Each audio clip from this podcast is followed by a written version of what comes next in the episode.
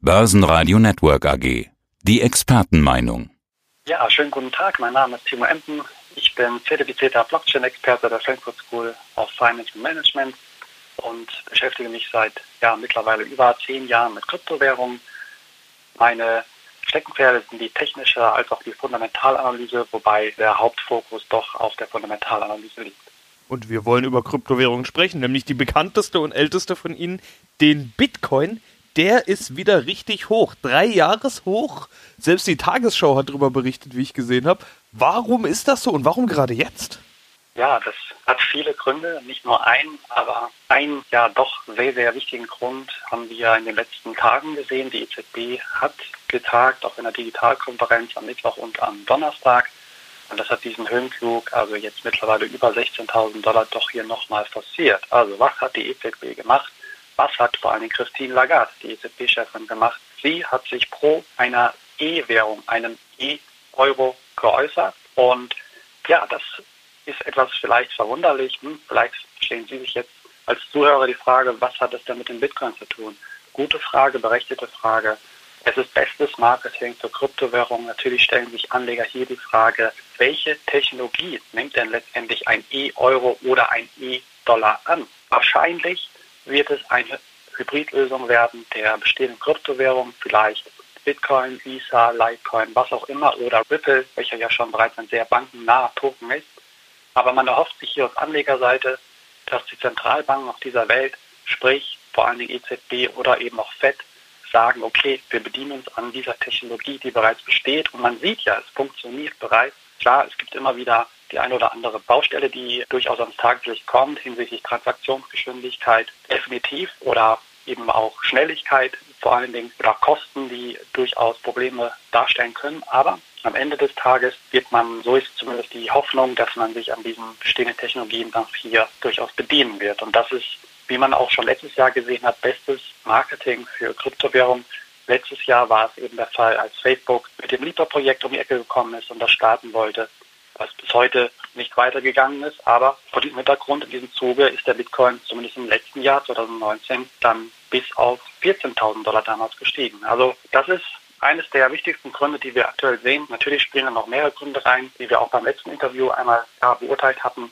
Das ist natürlich PayPal, der Zahlungsdienstleister, welche hier in der Kryptobranche Fuß fassen möchte. Also bis heute schwingt diese Freude, diese Euphorie mit. Und klar, dann haben wir durchaus Spekulation, dass die Kryptowährung schlechthin, Bitcoin, aber auch andere Ether-Litecoin, was eben auch dazugehört, natürlich auch gerne gesehen werden als eine Art digitales Gold, sprich als eine sehr interessante, lukrative Anlagealternative. Also, wieso macht man das? Natürlich, wir haben die US-Wahl gesehen. Wir sehen aktuell immer noch die Corona-Pandemie, vor allem in der Eurozone, aber auch in den USA. Die Corona-Pandemie ist mittlerweile völlig außer Kontrolle geraten, vor allem auf der Nordhalbkugel. Und das sind natürlich Risiken, gegen die man sich absichern möchte, beziehungsweise hatchen möchte. Und da ist der Bitcoin hier auch eine sehr, sehr interessante Nummer. Also, wie man hört, viele, viele fundamentale Gründe, technische Gründe spielen mit Sicherheit auch darüber eine Rolle. Aber ich würde vor allen Dingen sagen, dass es hier eine, ja, mehr als eine Handvoll fundamentale Gründe sind, die hier reinspielen. Und sollte eben einer wegfallen, wäre das gar nicht so tragisch. Und das spricht halt eben für die Stärke oder die Robustheit der aktuellen Preisrallye. Und was sehr schön zu beobachten ist, dass ja, selbst Kleinstrücksetzer eben als Wiedereinstieg in den Markt genommen werden. Aber dieses EZB digitaler Euro-Thema, das bedeutet dann im Umkehrschluss auch, also es wird ja immer realistischer, da gibt es eine richtige Konferenzen, Digitalkonferenzen der EZB, die haben das auf jeden Fall geplant. Das bedeutet im Umkehrschluss auch, du hast jetzt gesagt, Marketing für den Bitcoin, dass die Kurse da dann steigen. Gilt das denn auch für die anderen Kryptos oder gilt das jetzt nur für den Bitcoin? Gibt es da schon ja, irgendwelche Rückschlüsse, irgendwelche Hinweise, an welchen Kryptowährungen die sich vielleicht orientieren könnten? Oder ist das tatsächlich der Bitcoin, weil man bei dem, ja, ich weiß gar nicht, ob man es da Track Record nennen kann, aber wenn man den einfach schon am längsten fassen und beobachten kann. Ja, es gibt keine wirklichen Hinweise, zumindest von offizieller Seite. Natürlich gibt es viele Spekulationen, auch von Analysten, die ja sich zum Beispiel über Ripple natürlich gerne unterhalten, da eben Ripple sehr nah daran gebaut ist, also ein bankennaher Token ist, eben aber auch Litecoin. Litecoin ist technisch gesehen dem Bitcoin ja auch deutlich überlegen, auch hinsichtlich der Transaktionsgeschwindigkeit. Also Das ist ja durchaus, sind durchaus interessante Währungen, die man ja auf dem Schirm haben sollte. Ich würde jetzt aber nicht sagen, dass nur weil die EZB eben mit einer digitalen Staatswährung liebäugelt, dass Litecoin am Ende des Tages durch die Decke gehen muss. Ja, also ganz und gar nicht. Ich würde mich aus Anlegersicht hier eher ein bisschen breiter aufstellen, würde mir die Top 10 der Kryptowährung gemessen an der Marktkapitalisierung einmal anschauen und dann ja mich auch breit aufstellen. Also der Bitcoin natürlich, er ist und bleibt die Nummer eins, hatte übrigens auch zuletzt Geburtstag, er zwölfjähriges Bestehen gefeiert.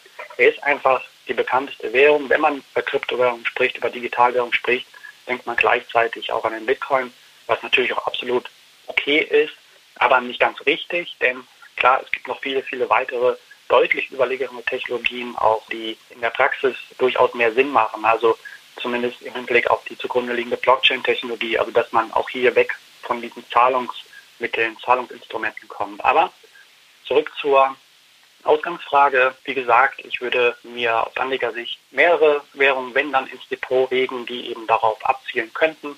Und ja, dann natürlich abwarten. Ja, also ich rechne nicht damit, dass in den nächsten drei Jahren hier etwas geschieht. Also so eine Entwicklung kann wirklich vier, fünf, vielleicht sogar noch länger Jahre dauern. Also da muss man auch echt viel Geduld mit sich bringen und dann natürlich die Entwicklung hier abwarten. Und das Spannende ist natürlich, klar, die Corona-Pandemie beschleunigt diesen Digitalisierungsprozess und das ist mittlerweile auch der EZB eingeleuchtet. Man hat hier Umfragen gestartet, ja, ob der Bürger sich so etwas überhaupt vorstellen kann und wenn ja, wie soll sowas aussehen oder lieber doch nicht. Also das sind erste Hinweise und erste Schritte dahin. Und ich bin persönlich der Überzeugung, und das habe ich auch schon 2016, 2017 gesagt, dass wir einen E-Euro auch wir dann am Ende des Tages heißen wird, ist egal, aber wir werden eines Tages einen Token auf Blockchain-Basis sehen, meiner Meinung nach. Und ebenso auch einen Dollar, da führt kein Weg dran vorbei.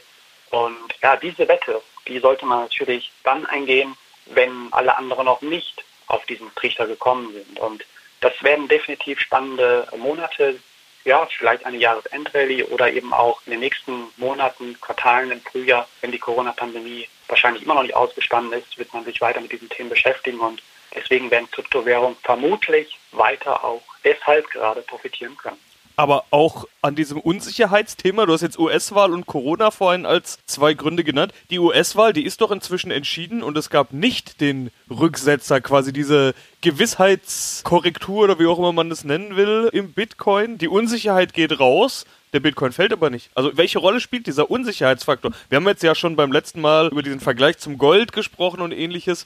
Ist das denn zu sehen? Weil nach dieser Logik hätte der Bitcoin doch eigentlich nach der US-Wahl fallen müssen.